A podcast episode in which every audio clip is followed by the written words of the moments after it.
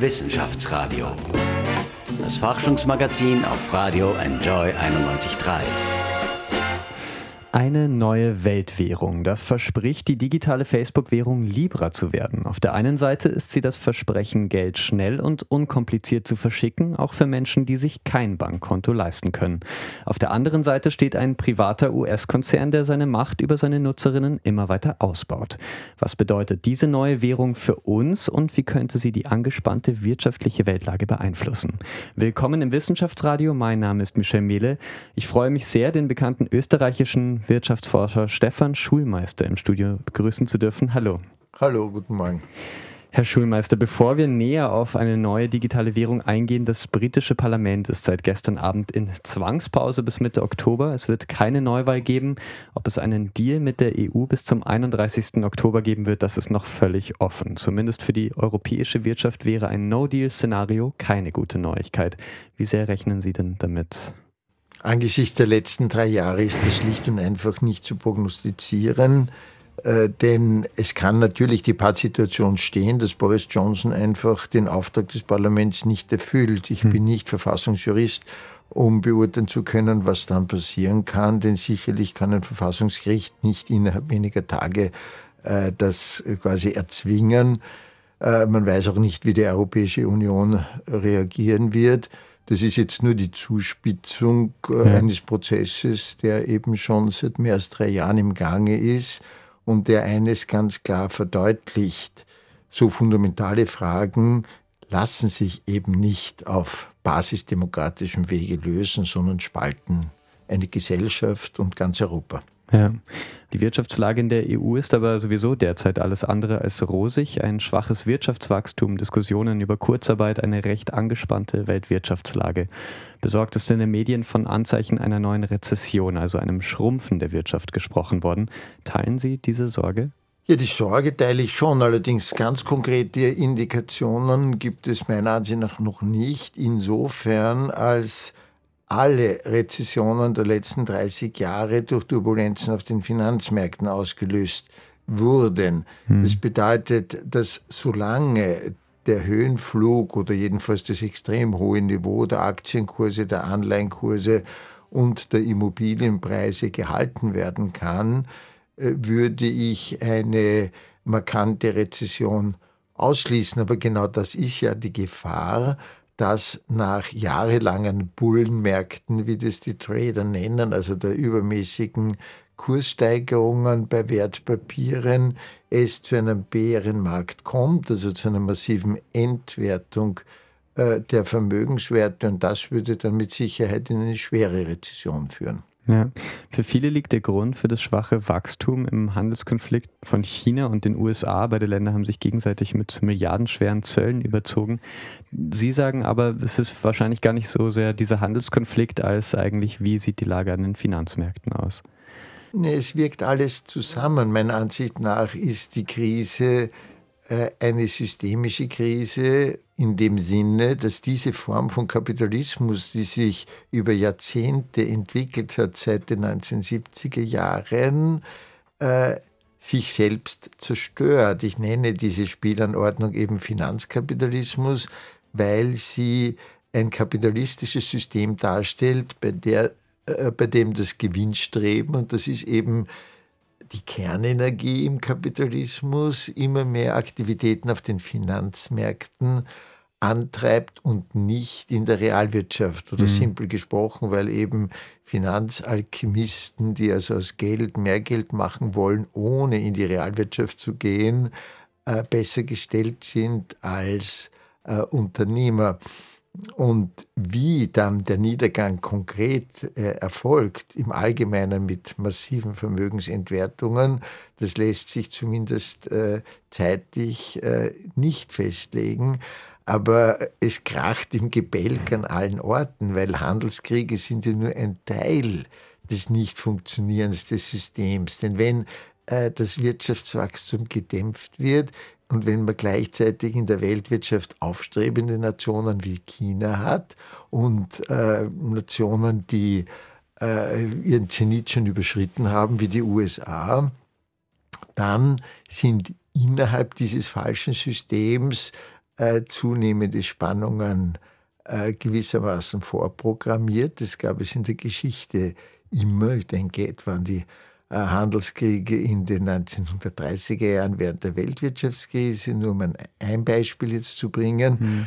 Und das ist mir so wichtig, dass man den Konflikt China-USA in längerfristiger Perspektive sieht. Da geht es einfach auch um die Frage, wer wird der Hegemon, wer wird also die führende Kraft in der Ökonomie. Und da ist, glaube ich, China nicht mehr aufzuhalten. Was die Lage historisch so prekär macht, ist, dass gleichzeitig aber die USA der militärische Hegemon bleiben werden und das ergibt natürlich ein enormes Spannungs- und letztlich sogar Kriegspotenzial. Ja. In Ihrem aktuellen Buch Der Weg zur Prosperität im Ecowin Verlag, da fordern Sie ein ganz anderes Wirtschaften. Andernfalls ist eine neuerliche, eventuell viel stärkere Krise unausweichlich. Was muss sich ändern am Wirtschaftssystem, wie wir es jetzt haben? Ja, ich bin ja kein äh, radikaler Weltverbesserer. Das heißt, ich denke innerhalb der Logik äh, des Kapitalismus nicht deshalb, weil ich das für das beste System aller Zeiten halte, sondern weil eine Überwindung des Kapitalismus als solche meiner Ansicht nach nicht auf der Tagesordnung der Weltgeschichte steht, jedenfalls nicht für die kommenden Jahrzehnte. Dann allerdings muss man schauen, wie kann man diesen Kapitalismus bändigen. Zähmen lässt sich der Kapitalismus nie, aber bändigen schon. Bändigen heißt, dass man ihm Schranken setzt, dass man seine positiven Kräfte, und das ist natürlich freies Unternehmertum, das ist natürlich das Prinzip der Konkurrenz, auf die Realwirtschaft konzentriert, wie wir es etwa in den 50er und 60er Jahren hatten. Natürlich kann man diese Zeit nicht jetzt äh, sozusagen wieder installieren.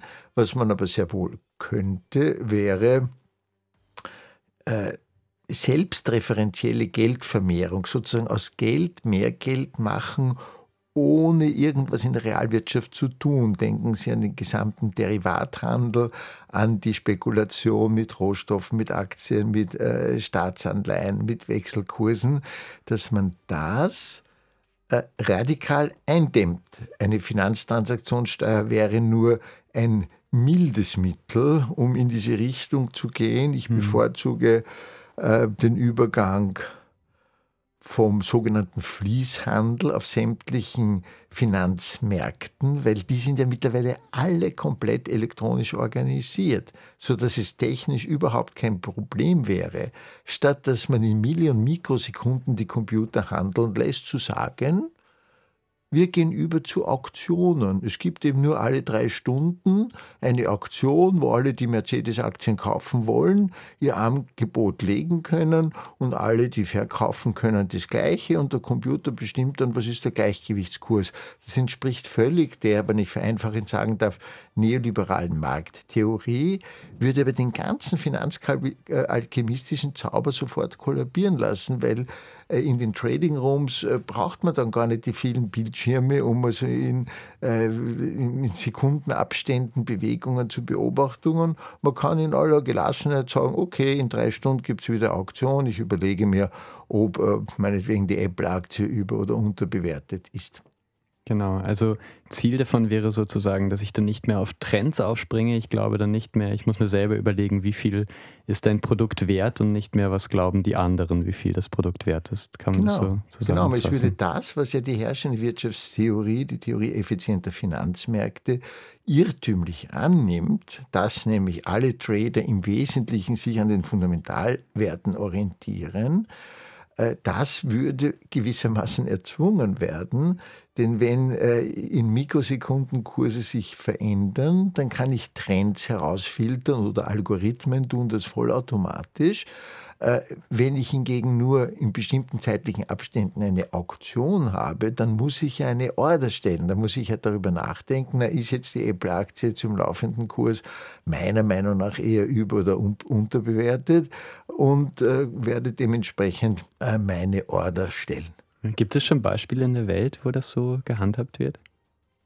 Naja, jeden Tag, aber eben nur in der Früh. Sozusagen der Eröffnungskurs auf jeder Börse wird genau nach diesem Verfahren bestimmt. Ja. Weil irgendwann muss man ja anfangen und wenn der Handel beginnt, dann prüft der Computer das sogenannte Orderbuch, also vergleicht einfach, wie viele Leute wollen zu welchen Kursen kaufen, wie viele Leute wollen verkaufen und er bestimmt den Gleichgewichtskurs, der dann gleichzeitig der Eröffnungskurs ist. Und genau dieses vollkommen eingespielte Verfahren könnte man natürlich alle drei oder fünf Stunden äh, sozusagen durchsetzen. Ja.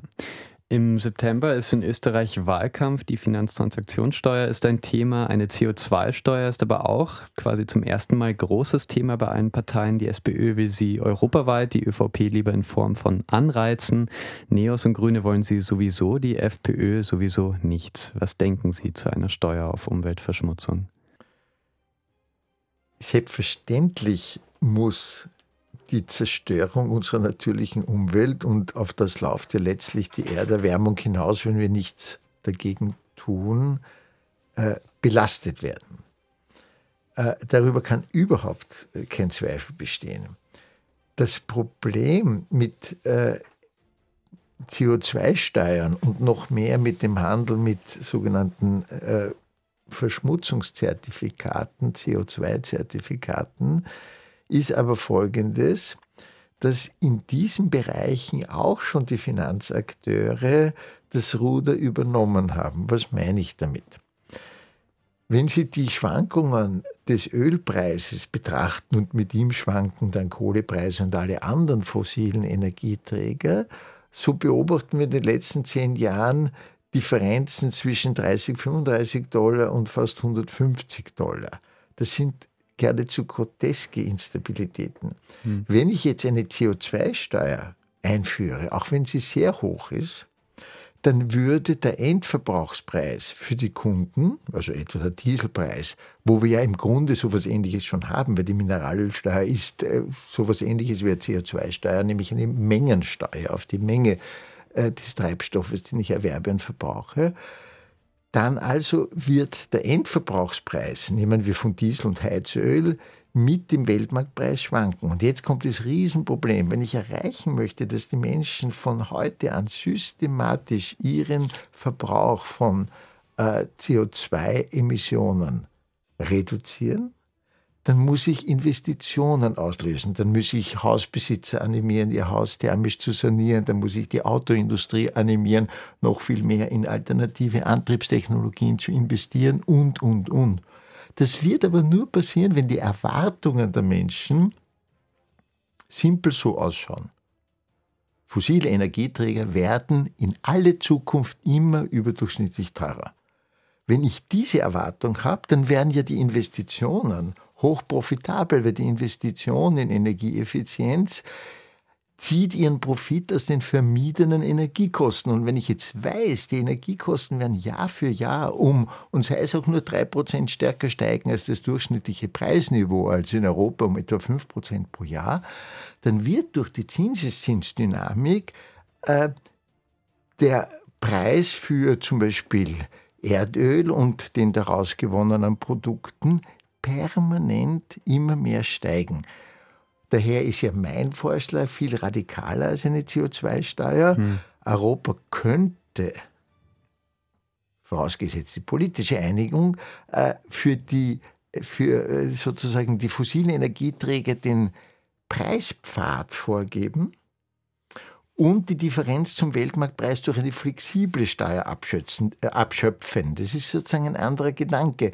Wenn ich nämlich eine feste CO2-Steuer habe, habe ich immer noch das Problem, dass der Endverbrauchspreis sehr stark schwanken kann. Kleines Beispiel, der Dieselpreis ist allein in den letzten zehn Jahren zweimal um äh, nahezu 30, äh, 35 Prozent zurückgegangen. Warum? Weil der Ölpreis noch stärker gesunken ist. Wenn aber die Leute sich sagen, na hoppla, vielleicht sinkt der Heizölpreis wieder, vielleicht sinkt der Dieselpreis wieder, es besteht diese fundamentale Unsicherheit, dann werden eben jene Investitionen nicht getätigt, weil sie mit so viel Risiko behaftet sind.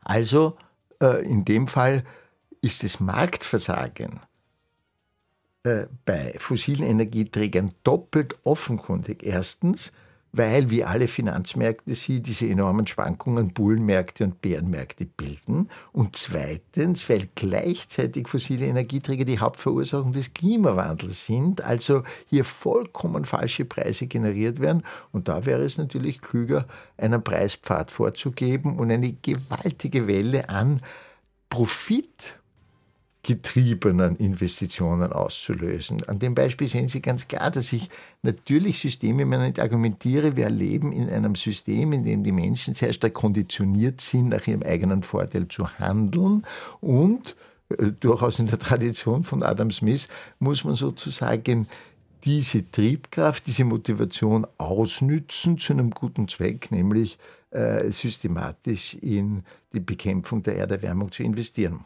Ja.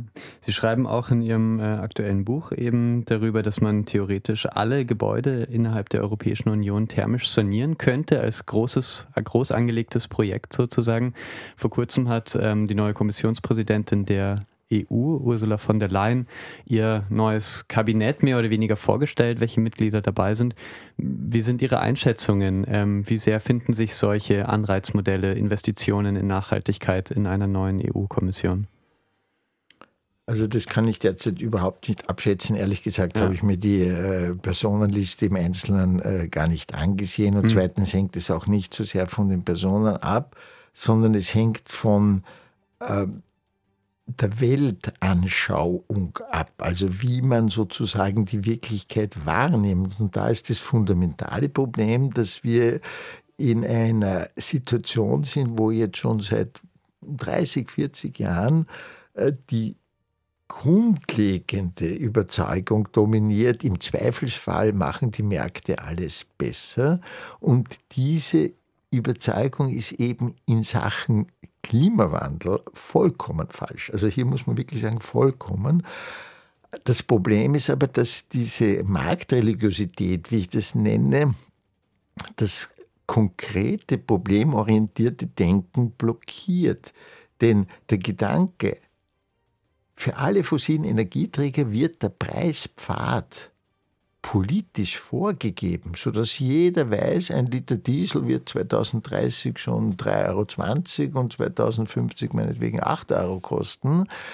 Dieser Gedanke ist sozusagen Heresie, das ist sozusagen Gotteslästerung, denn es würde ja bedeuten, dass der Markt komplett ausgeschaltet wird. Ja. Aber bedenken wir eine, eine andere Flüssigkeit, die noch wichtiger ist für Menschen, bei Wasser ist es mittlerweile äh, eigentlich Konsens zu sagen, das lassen wir nicht über Märkte oder private Konzerne äh, bereitstellen, sondern das ist eine öffentliche Aufgabe. Warum nicht dann bei jener Flüssigkeit Erdöl, die äh, die Hauptursache der Entwicklung, der katastrophalen Entwicklung der Erderwärmung ist? Vielen Dank, Stefan Schulmeister, bis hierhin. Wir machen eine kleine Musikpause, eine Hommage an das europäische Exportgut, das deutsche Auto. Hier ist EO mit German und dann mehr über den Anstoß unseres heutigen Themas, die neue Weltwährung Libra. Meine Kollegin Anna Moore hat sich das digitale Geld genauer angesehen. Gleich. Wissenschaftsradio. Forschung einfach erklärt. Präsentiert von der Fachhochschule Wien der WKW auf Radio Enjoy 91.3.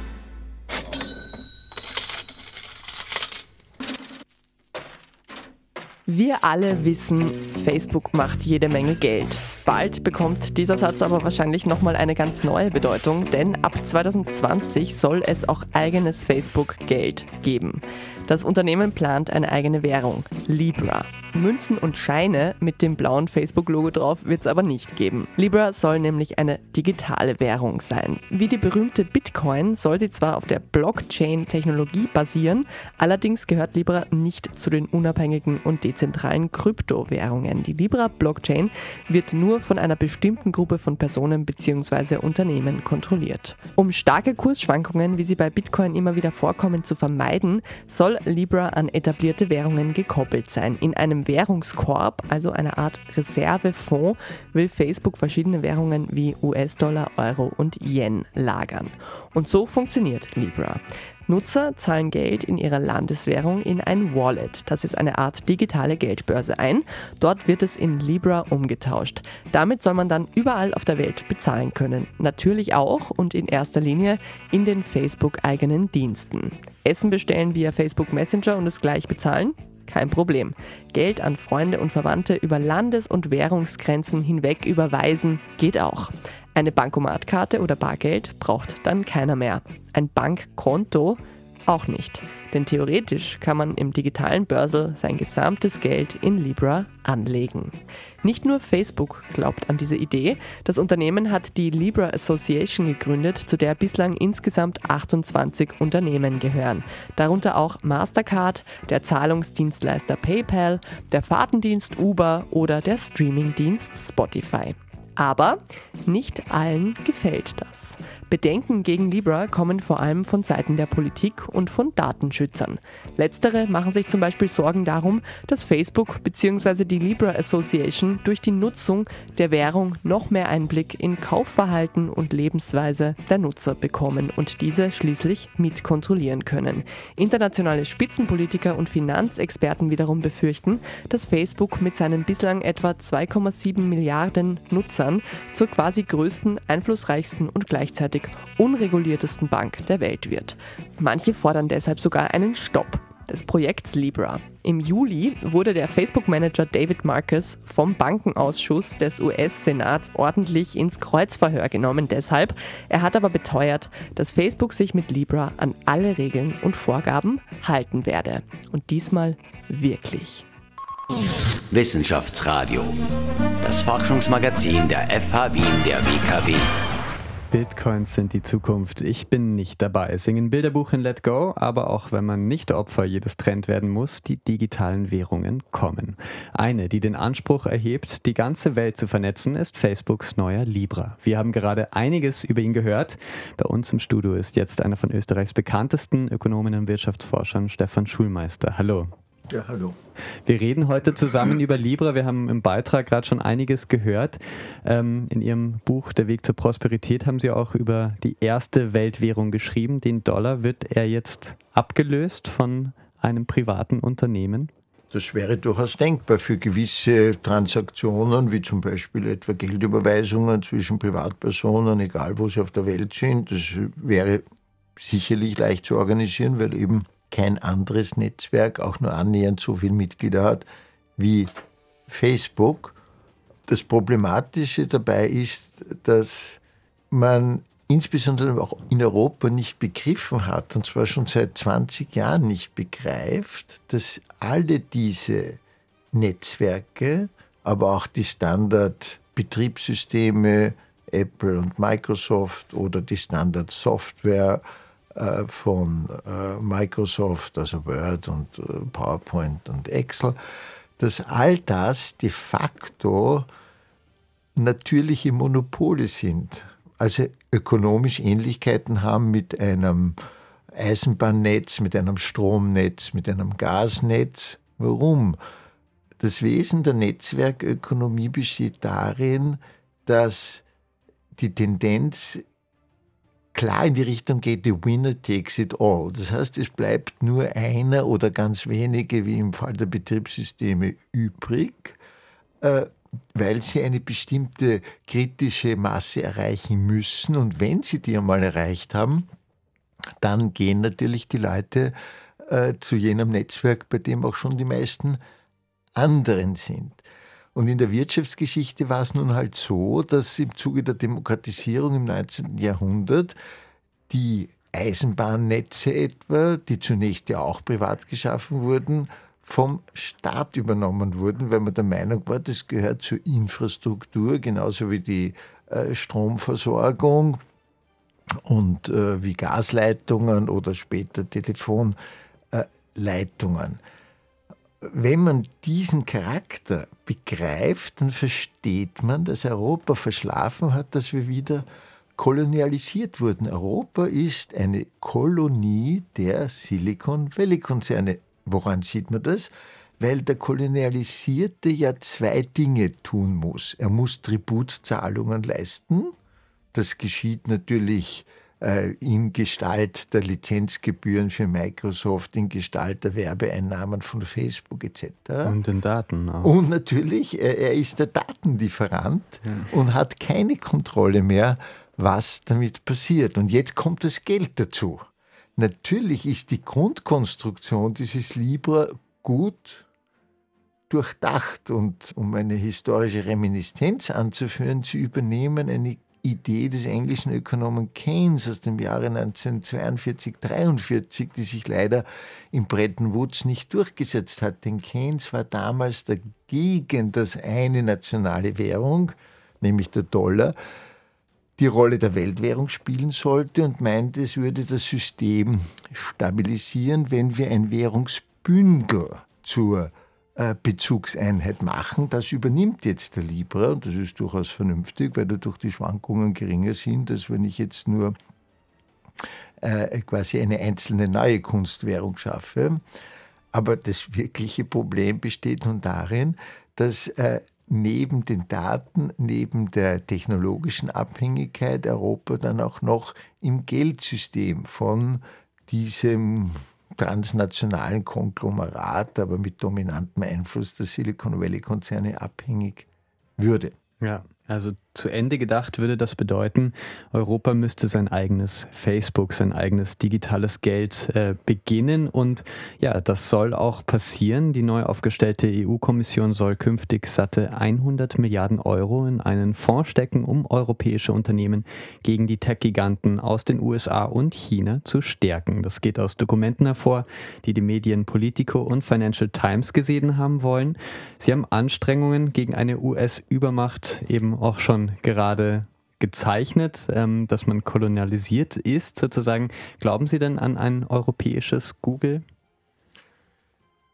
Naja, das wäre natürlich zu schaffen. Also in der Vorbereitung auf mein Buch habe ich ja äh, auch diese Frage untersucht und mit vielen Informatikern gesprochen, weil ich einfach zu wenig äh, von diesen technischen Fragen verstehe. Und meine Frage war ganz einfach. Glaubt ihr, dass die technischen, die, die wissenschaftlichen Kapazitäten in Europa groß genug sind, dass wir unser eigenes Betriebssystem, unsere eigenen Suchmaschinen und Online-Plattformen äh, schaffen können, unsere eigene Standardsoftware, äh, die Antwort war ganz eindeutig ja, aber es ist natürlich ein Projekt, das über ein, zwei Jahrzehnte laufen müsste und das gigantische Investitionen erfordern würde. Als Ökonomen als Ökonom ist mir dann das historische Beispiel von Airbus eingefallen, denn Ende der 1960er Jahre kamen Politiker in Europa drauf, um Himmels Willen bei einer ganz wichtigen Technologie, nämlich dem Bau von Passagierflugzeugen, äh, ist Europa hoffnungslos im Rückstand gegenüber Amerikan den amerikanischen Konzernen. Und was hat man gemacht? Der Staat hat ein oder die Staaten ein transnationales Konsortium gegründet, eben Airbus mit Produktionsstandorten in Spanien, Frankreich, England, Deutschland. Und siehe da, äh, nach etwa 15, 20 Jahren hatten wir konkurrenzfähige äh, Verkehrsflugzeuge. Äh, dieses Beispiel zeigt, was zu schaffen ist, wenn die Politik bereit ist, ganz energisch die Initiative zu ergreifen. Nur äh, müsste dann da müssten Institutionen geschaffen werden. Also ein Fonds reicht gar nicht, ja, weil ein Fonds, der hat zwar vielleicht viel Geld und der wird da und dort etwas äh, unterstützen. Nein, da braucht man sowas, ich habe es genannt, das Europäische Softwarekonsortium, quasi wie Airbus, ein Unternehmen mit einer ganz klaren Aufgabenstellung, eigene Betriebssysteme, eigene Standardsoftware, äh, eigene Suchmaschinen und Online-Plattformen. Und äh, dann muss eben mit entsprechendem äh, Energieeinsatz mit langem Atem äh, gearbeitet werden. China äh, tut das in allen Bereichen der Infrastrukturen für China, die hier eine das Glück haben, nicht zum marktreligiös oder neoliberal, ich würde fast sagen, verseucht worden zu sein, haben ein sehr, ein sehr pragmatisches Verständnis vom Verhältnis Konkurrenz-Markt, was in China durchaus bejaht wird, aber eben auch einem sehr starken Staat, der in den Bereichen der Infrastruktur äh, Initiativen setzt. Ja. Und China wird auch nicht auf den Libra Coin warten. Schon am 11. November, also noch vor, weit vor 2020, will die chinesische Regierung ihre erste eigene Digitalwährung vorstellen. Spannend, was bis dahin passiert. Ähm, Herr Schulmeister, Sie haben sich auch mit Bitcoin beschäftigt. Das ist jetzt nicht mehr so das große Medienthema. Sollte aber eine neue Rezession kommen, welche Rolle könnte dann so eine Kryptowährung in Krisenzeiten bekommen? Flüchten sich dann alle hinein in dieses digitale Geld?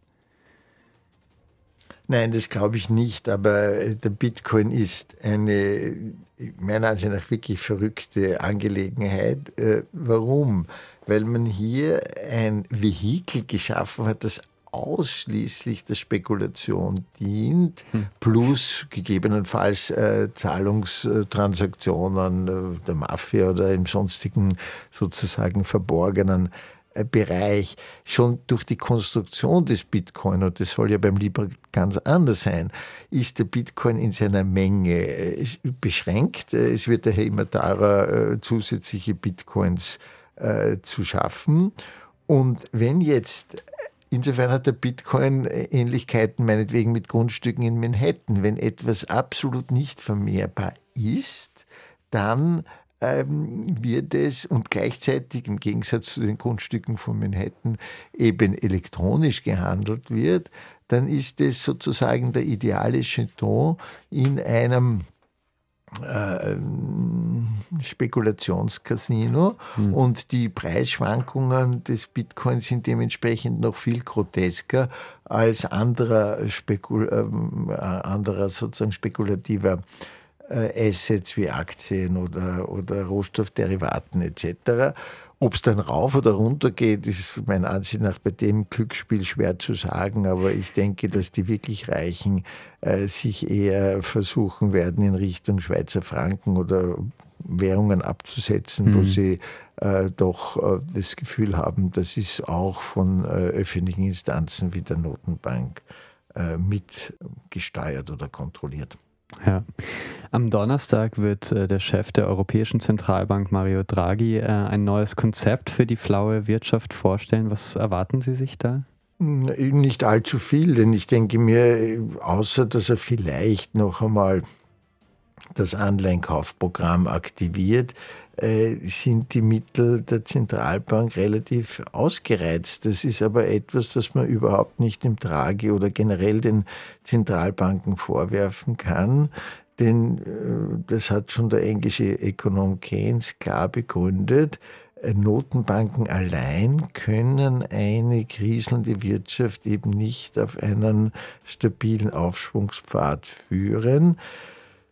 Ganz abgesehen davon, dass meiner Ansicht nach das innerhalb der finanzkapitalistischen Spielanordnung, wie ich schon erwähnt habe, ohnehin unmöglich ist, braucht es zumindest äh, sehr starker fiskalischer Impulse auf Deutsch öffentliche Investitionen in den Bereichen, die ich gerade etwa genannt habe, aber auch im Bereich äh, der Erneuerung des Sozialstaats, aber insbesondere auch der Umweltverbesserung würde mir würden wir in ganz Europa das von Ihnen vorher erwähnte Programm einer thermischen Gebäudesanierung durchziehen, dann würde das das jährliche Wachstumstempo um zweieinhalb bis drei Prozentpunkte erhöhen, ähm, was ja klar deshalb ähm, der Fall wäre, weil eine Generalsanierung des gesamten Gebäudebestands in Europa über 15 Jahre natürlich eine enorme flächendeckende äh, äh, Aktivität wäre. Das würde eben die Häuser in Andalusien und Griechenland ähm, kühler machen im Sommer und umgekehrt bei uns im Winter auch, aber besonders bei uns und im Norden im Winter halt weniger Heizbedarf haben. Also man könnte natürlich äh, das Wirtschaftswachstum sowohl ökologischer als auch äh, stabile gestalten, aber das setzt einmal voraus die Überwindung der Marktreligiosität, also dass eben das System Politik äh, sehr wohl die Aufgabe hat, wichtige wirtschaftliche Fragen mit zu steuern. Ja.